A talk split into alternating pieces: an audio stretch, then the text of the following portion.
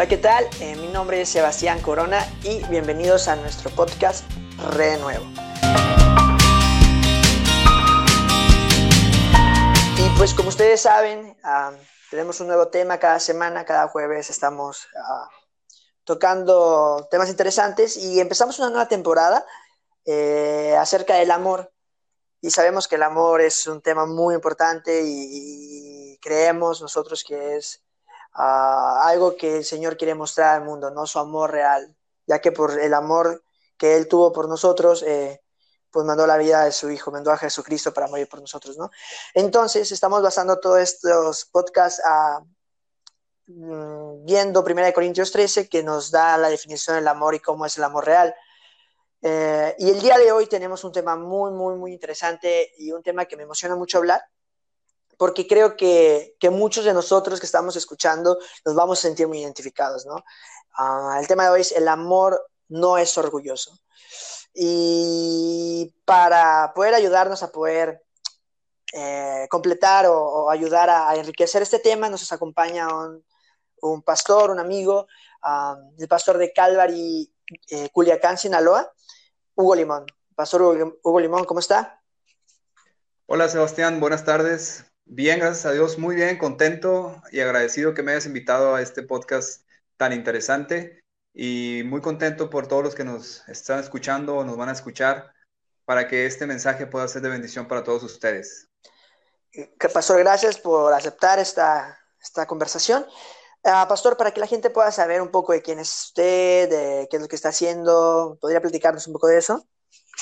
Claro que sí. Primero pedirte que me hables de tú, porque no soy tan grande.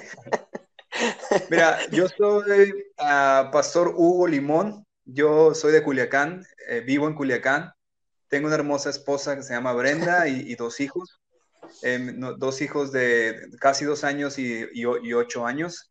Y tenemos aquí cuatro años y medio en la ciudad de Culiacán eh, sirviendo a Dios. Iniciamos Calvary Culiacán. Eh, hemos plantado tres iglesias y este año pensamos plantar dos más. Entonces ha sido una gran bendición aquí en Culiacán.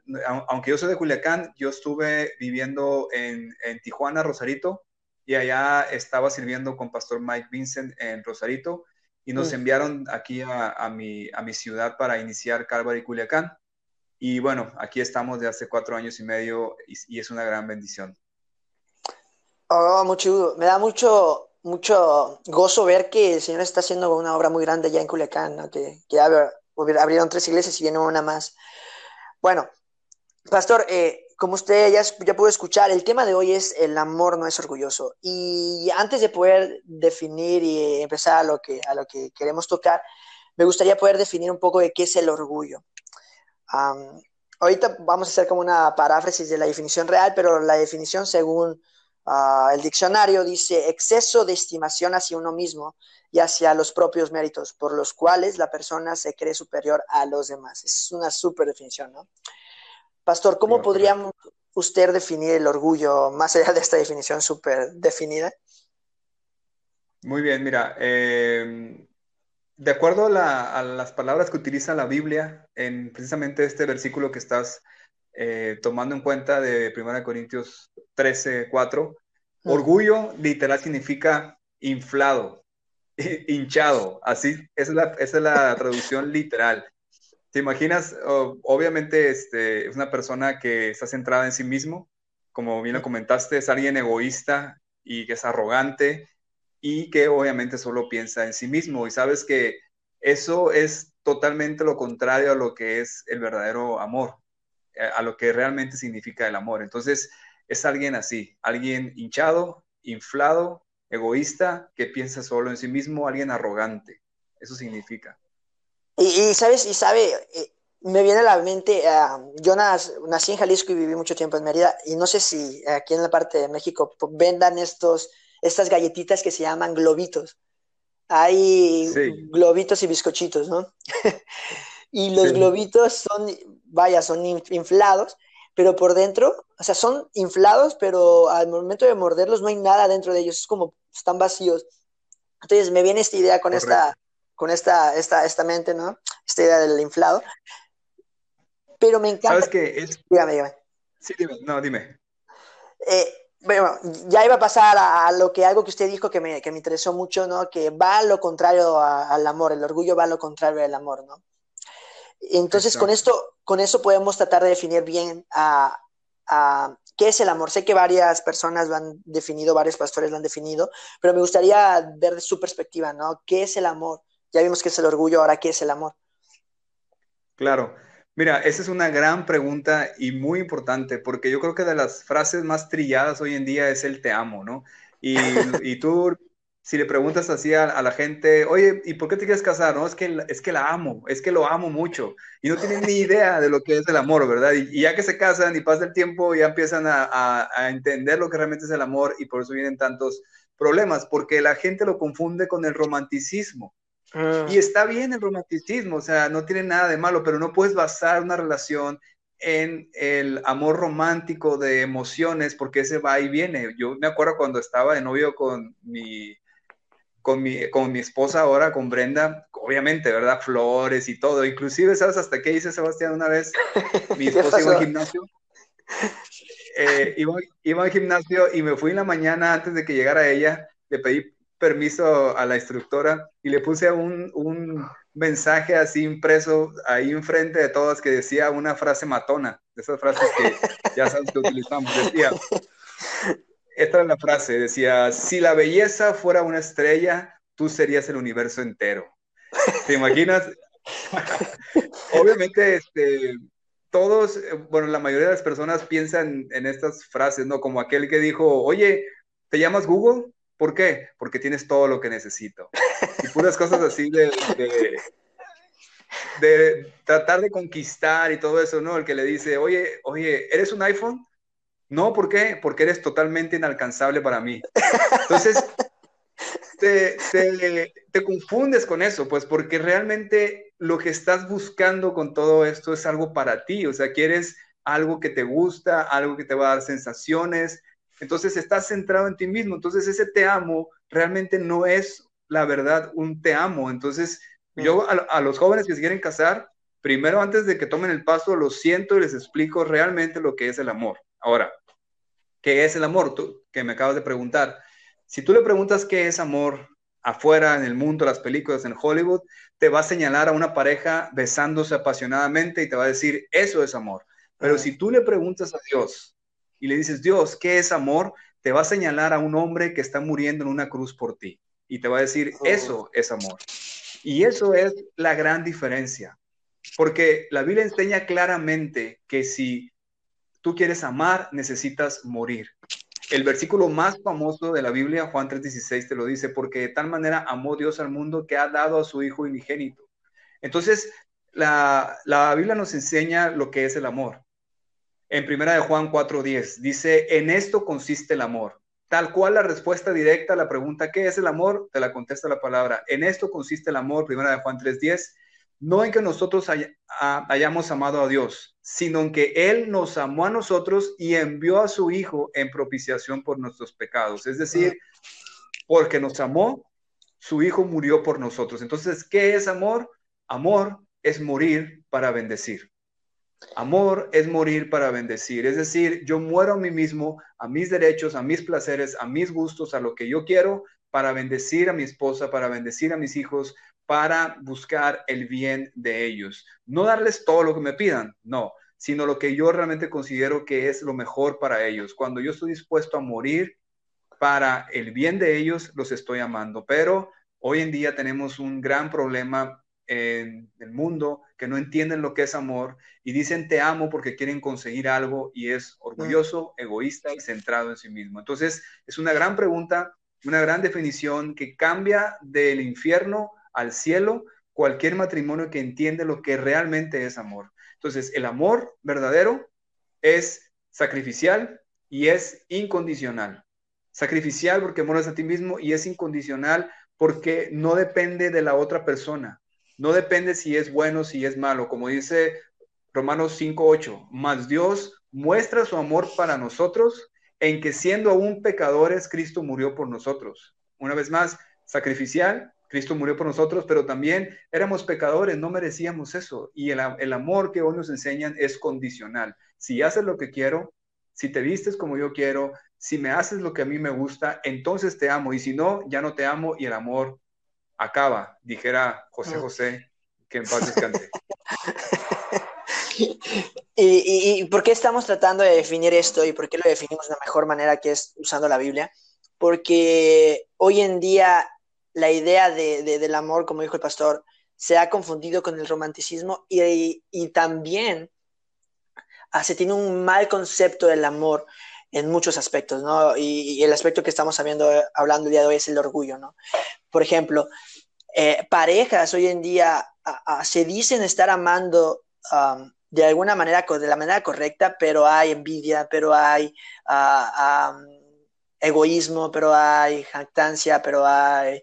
Y, todo lo que la Biblia nos enseña. Entonces, dentro de hoy en día, pastor, podemos ver, y estoy seguro, y, me tomé la tarea de preguntarle a muchas, no muchas, no, para mí muchas, ¿no? Como tres, cuatro personas que están en una relación y, un matrimonio, es eh, dentro del matrimonio, dentro de las relaciones, ya sea familia o amigos, puede haber un, un orgullo, puedes tener orgullo entre la, dentro de las personas que tú dices que estás amando. Y la respuesta es sí.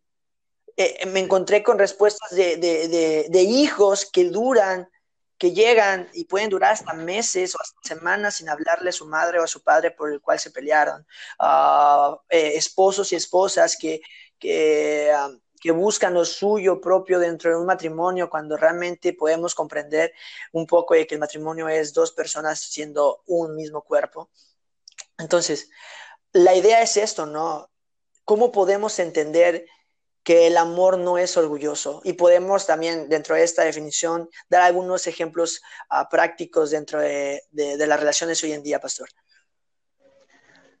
Mira, lo que pasa es, yo creo, es que alguien no va a poder entenderlo ah, totalmente si no lo ha experimentado primero. Porque mm. este tipo de amor es un amor sobrenatural. De hecho, es espiritual. Tú sabes que en Gálatas 5 dice que el fruto del espíritu es amor. Entonces, ese amor, que es el, amor ágape que estamos hablando, que no es orgulloso, es realmente algo desconocido para alguien que toda su vida no ha querido considerar a Dios en su corazón. Entonces, es muy difícil que alguien pueda entender que el amor, el matrimonio, que las relaciones no es un negocio donde cada quien consigue algo de beneficio y el día que se acabe el beneficio una parte se van, sino que el amor realmente es morir a ti para bendecir a la otra persona. Entonces, efectivamente tienes toda la razón, el orgullo ha destruido muchísimas relaciones, muchísimas familias, porque no quieren ceder, porque están centrados en sí mismos, en mis derechos, en lo que yo considero que es importante. Pero si realmente pudiéramos amar en la práctica y entender que no necesitamos buscar suplir nuestras necesidades por encima de todo, sino que Dios nos suple toda necesidad y podemos bendecir a los demás y dar, entonces podríamos experimentar lo que realmente es el amor verdadero y no el orgullo. La pregunta es esta. ¿Qué pasa, pastor? Ok, ya, ya, ya, ya entendí esta parte de que es algo que solo el Señor puede hacer en mi vida, pero um, ya, ya, ya recibí al Señor, ¿no? Puede que alguna persona pueda decir esto, ¿no? Ya, ya tengo al Señor, pero, pero sigo batallando con esta idea de, de, un amor que es, que es orgulloso. ¿Cómo, cómo puedo poder desprenderme de esta realidad del orgullo. Bien, necesitas contemplar el amor que se te ha dado, el amor que el Señor te ha dado, y así como el Señor es contigo, tu ser con tu pareja. Entonces, ¿cuántas veces tú has ofendido al Señor? ¿Cuántas mm. veces eh, has hecho cosas que le ofenden y cuántas veces Él te ha negado el perdón o cuántas veces Él ha sido orgulloso contigo? Yo creo que el orgullo es, bueno, una persona orgullosa está, está ciega y, está, y tiene amnesia. Es decir, no quiere ver y no se acuerda todo lo que ha hecho y todo lo que ha ofendido y todas las malas decisiones que ha tomado y que ha sido perdonado porque está centrado en sus derechos, en lo que él quiere o en, lo que ella quiere y no ha visto todo lo que se le ha perdonado y que somos inmerecedores, somos deudores, no podemos exigir nada se nos ha perdonado todo. Entonces, cuando entiendes tu posición y el amor que Dios te ha dado, entonces dices, yo no puedo retener amor, yo no puedo retener perdón, yo no puedo centrarme en mí, ser orgulloso y, exigir mis derechos por encima de todo cuando se me ha dado tanto, cuando tanta gracia y misericordia se me ha dado a mí.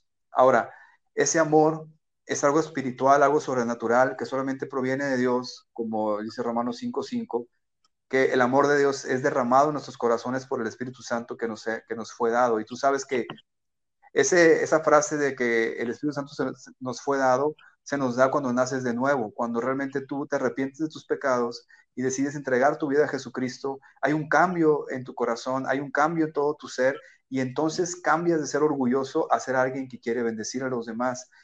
Yo creo que el orgulloso es alguien que está buscando algo para sí porque no ha entendido que no necesita hacer eso, que lo tiene todo en el Señor y que el Señor le da un gozo en su corazón, que no necesita eh, andar eh, exigiendo sus derechos por todos lados, pero es algo que para alguien lejos del Señor va a ser muy difícil que lo pueda experimentar. Y creo que dijo una de las cosas que está en mente, eh, el orgullo nos ciega, o sea, nos, nos ciega, perdón, nos pone una mirada, una perspectiva incorrecta de cómo son las cosas. Y me encanta la idea de que tienes que primero darte cuenta de lo que está pasando y quién, y quién es el Señor y cómo Él te está amando a pesar de que tú, tú y yo fallamos y constantemente le estamos actuando de una manera que no le agrada. Y al poder comprender esa idea y hacerlo una realidad en tu vida, vas a ver, vas a poder de alguna forma uh, ser un poco más, ¿cómo lo podría decir? considerado al momento de tú querer actuar con, de esta manera con alguien más, ¿no? Sí, porque, me, porque me encanta que dijo, pasa mucho en las parejas, pasa mucho en las amistades, pasa mucho en las, en las relaciones con familia, pasa mucho dentro de la iglesia, pastor. y, me encanta, quiero hacerlo, quiero también tocar un punto, ¿no? Si tú estás escuchando este podcast y realmente no eres un seguidor de, Cristo, no te has considerado como parte de la familia de Dios, ¿no? Un creyente de Jesucristo. Eh, analiza esta idea. ¿Cuántas parejas, cuántas familias, cuántas amistades tú has visto que se han roto por el orgullo? Sé que en tu mente hay muchas, en mi mente hay muchas. La idea es cómo se solucionan, cómo se sanan, cómo se restauran ¿Cómo podemos llevar esto a, una unión sano, ¿no? Y la respuesta es lo que dijo el pastor, el amor incondicional y sacrificial. Ahora, ah, nosotros estamos girando y llevando toda esta conversación hacia lo que el Señor quiere de nosotros, hacia lo que el Señor nos pide como, como personas que hemos, que hemos entendido uh, cuánto Él nos ha amado y, y cómo eh, el que Él nos ha llamado primero nos debe capacitar y llevar a amarlo también a Él y, amar a nuestro prójimo, ¿no? La idea es esto, ¿no? Ahora, ¿qué pide Jesús de nosotros acerca de esta idea de un amor sin orgullo?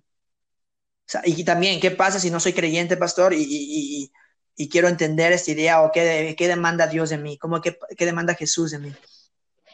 Claro, mira, nosotros aquí en Culiacán tenemos un, un grupo de, de matrimonios de consejería que ha sido muy productivo, con muchas parejas se han restaurado y mm. podemos entender esto muy claro. El amor que nos enseñaron en el mundo, el amor que aprendimos allá afuera en las películas, en las familias, en todo ese, ese amor del que todos conocemos, no te alcanza. No te alcanza para tener realmente una, una relación plena, un matrimonio pleno, lleno de gozo, de armonía, de unidad, de, amor verdadero, no te alcanza porque nos enseñaron mal, nos enseñaron a exigir, nos enseñaron a centrarnos en nosotros. Entonces, cuando viene una situación donde tú crees que tú tienes razón y que te ofendieron, entonces entra el orgullo y es todo lo contrario y destruye familias porque es todo lo contrario al amor. Entonces, ¿cuál es el antídoto para el orgullo? Es abrir tus ojos a lo que realmente tú eres.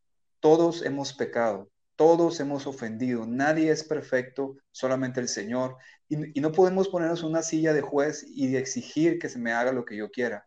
Entonces, eh, yo, yo siempre les digo a las parejas, tienes que entender que los dos son imperfectos, que los dos son pecadores y que la única manera en que ustedes puedan salir adelante es con un amor verdadero, un amor incondicional y sacrificial, porque si cada quien se pone a exigir lo que el otro le hace, van a destruir su matrimonio muy fácil. Entonces no, no alcanza el amor no, te alcanza para ese sueño del matrimonio para toda la vida, necesitas un amor sin orgullo y el, antídoto es entender realmente lo que tú has hecho y ver al Señor en la cruz como murió por ti. Él no fue orgulloso, Él no fue inflado, presumido y egoísta, sino que Él murió para bendecirte. Quiero decirte rápidamente una, una historia de un pastor, cómo le enseñó a un hombre lo que es el amor. Llegó un hombre a la oficina del, del pastor y le dijo, pastor, me voy a divorciar, ya no aguanto más. Entonces el pastor le dijo, ok, muy bien, nada más ven, quiero que veas algo antes de que tomes esa decisión. Y lo llevó a su oficina y tenía una pintura ahí, una pintura que aparentemente pues, no se veía nada, puros así como, como trazos sin forma. Entonces el hombre le decía, pastor, ¿y eso qué? No, no, es que tienes que acercarte más. Se acercó mm. más y decía, pues de todo modo no le veo forma. Ah, es que tienes que acercarte más se acercó más y aún así no veía nada, dijo, ahora tienes que agacharte para que lo veas hacia arriba. Entonces se agachó y dijo, tienes que hincarte para que puedas ver. Entonces cuando se hinca pegado a la pintura y ve hacia arriba, entonces se forma la cruz y el Señor Jesús muriendo y él estaba hincado ahí. Y le dice, mientras no estés a los pies de la cruz, no vas a entender lo que realmente es amor. Entonces, cuando mm. entiendes realmente lo que el Señor hizo en la cruz, eso es lo que te quita el orgullo y te quita el que estés centrado en ti, porque centrado en ti no vas a lograr nada más que destruir tu relación. Y, esta idea quiero, quiero alargarlo un poco a aquellas personas que están escuchando esto y, y, les digo, no, no tiene una relación con Dios firme, ¿no? No ha comprendido que este amor más grande y este amor que el Señor pide de nosotros es, va en contra de lo que el mundo nos está enseñando, ¿no? Porque hoy en día, me encanta que lo dijo Pastor, te está enseñando a inflarte más.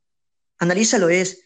Eh, ve por ti mismo, ve, uh, ámate a ti mismo, primero tú, luego a los demás, porque no puedes amar a los demás si no estás bien contigo mismo. Y, y, me gustaría poder eh, hablar brevemente de esto, Pastor. ¿Qué opina de esta idea, no? Porque sé que allá afuera hay mucha gente que puede estar uh, tratando de, de, de vender la idea de que tengo que inflar a Sebas para de alguna manera amar a, las demás personas, ¿no? Y esta idea es, totalmente fuera de lo que la Biblia dice, ¿no? Entonces, ¿qué podemos decir a ese tipo de personas que no han comprendido esta idea de la manera correcta y, sobre todo que, que, es la manera en la que están siguiendo su vida, ¿no? Amándose primero, uh, inflándose ellos mismos antes de poder amar de una manera sacrificial. ¿Y qué, y, qué pasa? Y, quiero tener esta idea, ¿no? ¿Qué pasa con esta idea de inflarte de ti mismo? Cuando llega alguien que, que no te permite inflarte, al, momento de que veas esta, esto que va en contra de lo que tú estás haciendo, vas a romper, vas a explotar, vas a, vas a destruir relaciones, amistades, matrimonios. ¿Por qué? Porque no es un amor que, que todo lo sufre, que todo lo soporta, que es sacrificial y, es incondicional. Correcto. Mira, yo quisiera decirle a, las personas que nos escuchan que si tú eres tu prioridad, nunca vas a poder amar de verdad. Si mm. tú eres tu prioridad, nunca vas a poder amar de verdad. Y tristemente nos han enseñado eso, como bien tú lo comentas, de que tú eres tu prioridad y tú, tú tienes que ver por ti. Eso es, eso es todo lo contrario al amor cuando decidas morir a eso, renunciar a ponerte a, ti en primer lugar y poder bendecir a los que están a tu alrededor, vas a experimentar un gozo que nunca lo has experimentado, mucho mejor y mucho más grande que todo lo que te puedas dar a ti mismo tú solo. Vas a experimentar lo que realmente es el amor. Y eso es algo muy importante porque eso es lo que nos han enseñado al revés. Entonces, eh, la, Biblia dice, por ejemplo, en Juan 15, 13, no hay amor más grande que el que da la vida por sus amigos. Una vez más, hablando de ese, de, ese sacrificio. Entonces, yo creo que si tú eh, quieres realmente conocer el amor, necesitas dejar de estar centrado en ti mismo y poder este, ver, hacia los demás. La Biblia dice también que Dios resiste a los soberbios y le da gracia a los humildes en Santiago. Entonces, mm cuando eres humilde, cuando no estás centrado en ti, tienes gracia con las personas y con Dios. O, te va a pasar como a aquel amigo que teníamos en la escuela que le decíamos glorieta. Y todo el mundo lo conocía por la glorieta. Y no era porque estuviera gordo, sino porque todo el mundo le sacaba la vuelta. Y es que era bien presumido. Y es que tú mismo puedes, puedes, este, puedes confirmarlo. O sea, ¿a quién le gusta estar con un presumido? ¿A quién le gusta estar con alguien que todo el día habla de sí mismo y que todo el día te está exigiendo la atención y que haga las cosas y de lo que hables, él es mejor? Ah, fíjate que una vez fui, fui a jugar básquet. Oh, yo jugué básquet toda la prepa y yo era el mejor. Ah, muy bien. Un día fue a pescar. Uh, yo fui a pescar y saqué un pez más grande que tú. Siempre él es el héroe de la historia. Entonces, ¿a quién le gusta estar con alguien así? Imagínate casarte con alguien así. Es horrible. Pero dime, ¿a, ¿a quién le gusta estar con alguien humilde? Con alguien que te bendice, con alguien que te escucha, con alguien que puede darte lo que necesitas sin exigirte nada a cambio. Ese es el Señor Jesús. Entonces, si amas como Jesús ama, mira cuántos billones de personas le amamos y hemos sido transformados por Él.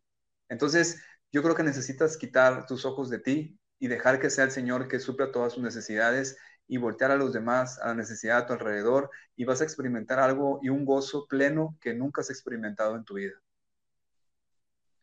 Em, en el libro de Juan hay, un, hay una historia donde Jesús está empezando a, reclutar, podríamos decir así, a sus discípulos. Y primero se encuentra con el hermano de Pedro y hace, se le aparece al hermano de Pedro y habla con él, entonces el hermano de Pedro va con Pedro y le dice, hey, eh, eh, encontré a Jesús, ven, y, Jesús, y Pedro le dice, ¿dónde? ¿Qué pasó? Y la respuesta del hermano fue, venid y ven, ven y ven. Y esta es la misma idea que queremos transmitir. Tal vez estábamos escuchando esto y dices, ay, no, otra vez lo mismo, ay, escuché esto, o no, pero ven y ven la misma idea que hemos expresado en algunos podcasts, ¿no? Hay un pastel aquí y te estábamos diciendo, este pastel está delicioso, es uno de los pasteles más ricos que he comido. Tú no vas a poder entender qué tan rico y tan delicioso está este pastel hasta que tú no agarres una cuchara o un cuchillito, cortes un pedacito y lo pruebes y ya sabes que se hacían. La verdad está delicioso este pastel.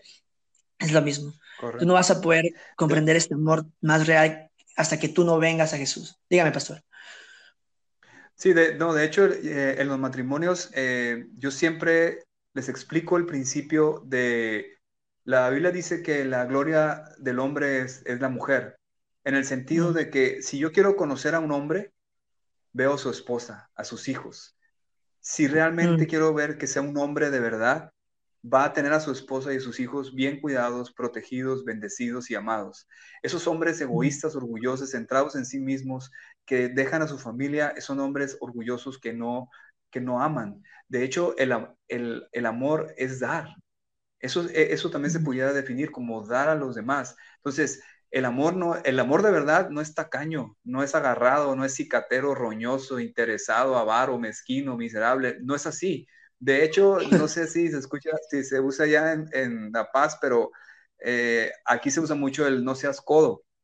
No sé si, si allá se usa, pero veo muchos matrimonios donde el hombre es obviamente el que tiene los recursos financieros, este, porque así diseñó Dios al hombre, que sea el proveedor. Y es bien codo con su familia, es bien tacaño. Entonces, ahí te puedes dar cuenta desde ese detalle que realmente no ha, no ha este, entendido lo que es eh, el, amor. Entonces, esa frase de, no seas codo, este, o más bien afloja el codo, esa es la frase original, se dio porque eran unos, este, unos hombres que trabajaban en el ganado y cruzaban a Estados Unidos a vender sus, sus, y cuando regresaban a México los asaltaban.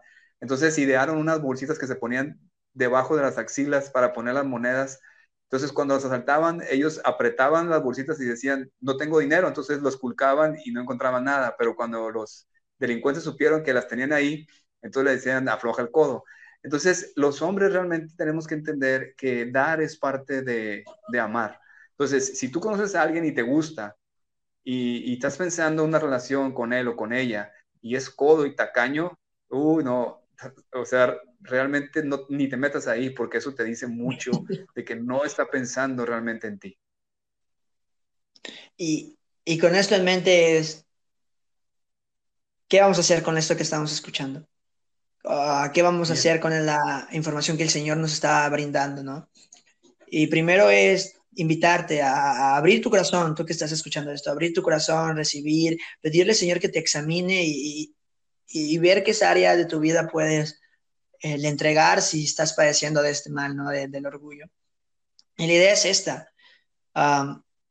Jesús tiene un mayor amor. Jesús tiene un amor más grande. Jesús tiene un amor, un amor más real. Y el pastor decía, no vamos a estar con alguien inflado, no vamos a estar, no queremos estar con alguien que solo ve por sí mismo. Al contrario, todos queremos estar con alguien más humilde.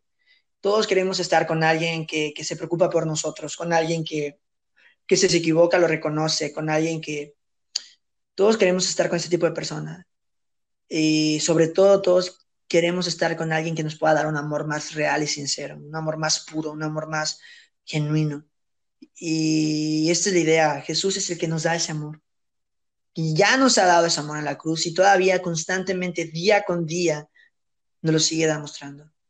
Pastor, ¿cómo podemos mostrar y, hablar y, tratar de, entregar esta idea de que Jesús nos muestra un amor más real y más grande? Mira, una vez vino una pareja a consejería a punto del divorcio. Este hombre era orgulloso, centrado en sí mismo, exigiendo, demandando, y cuando este hombre escuchó lo que tú y yo acabamos de hablar en, este podcast y decidió darle una oportunidad, darse una oportunidad y pedirle perdón a, Dios y pedirle que lo cambiara y entender el amor, el amor real de la cruz de Jesús, se arrepintió de sus pecados, pidió perdón a Dios, le entregó su vida a Jesucristo y le pidió que lo cambiara. El Señor lo cambió, mandó su Espíritu Santo a su corazón y con él el amor de verdad. Ese hombre fue transformado totalmente y empezó a amar a su familia y a sus hijos, bendiciéndolos, eh, muriendo a sí mismo por ellos, para que ellos estuvieran bien. Y ese matrimonio de la noche a la mañana, de ser un matrimonio a punto del divorcio, fue, es uno de los matrimonios más sólidos y más plenos y bellos que podemos conocer hoy en día. Entonces, si realmente quieres ser un amante a nivel experto, Necesitas aprender realmente lo que es el amor y no lo que el mundo te enseñó. Y para eso necesitas a Jesucristo. Y Él te puede transformar totalmente en una persona que sabe amar, que puede dar amor de verdad, para que puedas tener una relación plena y que, que puedas experimentar lo que es. Entonces necesitas tomar una decisión. Eh, hay una oportunidad para ti donde tú realmente eh, confiesas tus pecados al Señor, te arrepientes de ellos, le pides perdón y le rindes tu vida y entonces Él va a transformarte. Si quieres, podemos eh, dirigirte en esta oración ahora mismo si tú estás escuchando y realmente quieres experimentar lo que es el amor de verdad y ser transformado en alguien que sabe amar. Entonces vamos a hacer una oración para que tú puedas eh, utilizar esta oración y decirla con nosotros de manera honesta para que te vamos a guiar al Señor. Ahí donde estás puedes decir, Señor Jesús, yo creo en ti, te doy gracias por tu amor, y que yo entiendo que tú fuiste a la cruz a morir por mí porque me amas para perdonarme y hoy reconozco que te he fallado. Hoy me arrepiento de mis pecados, de la manera egoísta y orgullosa que he vivido hasta ahora y decido rendirte mi vida y mi corazón. Que tú seas el dueño, el Señor y el Salvador de mi vida. Transfórmame, cámbiame, manda tu Espíritu Santo a mí para que me enseñe a amar y yo pueda amar como tú amas, Dios. Te entrego mi vida y te doy gracias por tu misericordia en el nombre de Jesús. Amén. Mm. Con esto en mente, ahí está la realidad. Eh, Jesús cambia, Jesús transforma, Jesús restaura. Y una vez alguien me dijo, las personas no cambian, las personas solo se retraen y después se muestran quiénes son otra vez. Y sí, las personas no cambian por sí mismas, Jesús es el que nos cambia. Y es ese amor más grande, es ese amor más real que el que causa en nuestras vidas esa transformación. Y con esto en mente lo mismo, te invito, ven y ven. Vengan y conozcan a Jesús. La oración está ahí, el pastor nos, nos guió en eso. Y me encanta esta idea, pastor, que Jesús no rechaza a nadie. Que Jesús no dice, hey, um, eres demasiado orgulloso, Sebastián. Uh, hey, um, hiciste mucho, mucho daño, has fallado mucho, has pecado mucho, no. No, Jesús está con los brazos abiertos diciendo, aquí estoy, acércate a mí, yo quiero ah, restaurar tu vida, yo quiero restaurar tus relaciones, yo quiero restaurar tu matrimonio, pero primero tienes que acercarte a Él. Y si tú estás escuchando esto y no has hecho esta oración, ahí está el modelo. Decídete, prueba el pastel, prueba, conoce a Jesús y ve cómo Él día con día está ah, cambiando tu entorno y tu vida. Pastor, ¿algo que quiera añadir para terminar o, finalizamos con este tema? No, yo creo que le hemos dicho todo. Te agradezco mucho, Sebastián. Me da mucho gusto que eh, me hayas invitado. Ahí, nos pueden encontrar en, las redes sociales em, como Pastor Limón, en Facebook, en Instagram y también la iglesia Calvary Culiacán Norte, que es donde estamos sirviendo ahorita. Perfectísimo. En este caso, amigos, iglesia, conocidos, no conocidos, les agradezco mucho que han estado con nosotros. Ah, no, olviden, no olviden si les gustó el podcast, compartirlo. Si creen que pueden bendecir a alguien, pues compártanlo y, denle like a la página de Renuevo. Ahí están las redes sociales de Calvary y Culiacán y del pastor para que puedan también ver lo que él está haciendo y cómo el Señor está obrando en su vida y en la vida de la iglesia allá en Culiacán. Dicho todo esto, les agradezco mucho. Ah, nos vemos el siguiente jueves con un nuevo tema, un nuevo invitado especial y que Dios los bendiga. Hasta luego.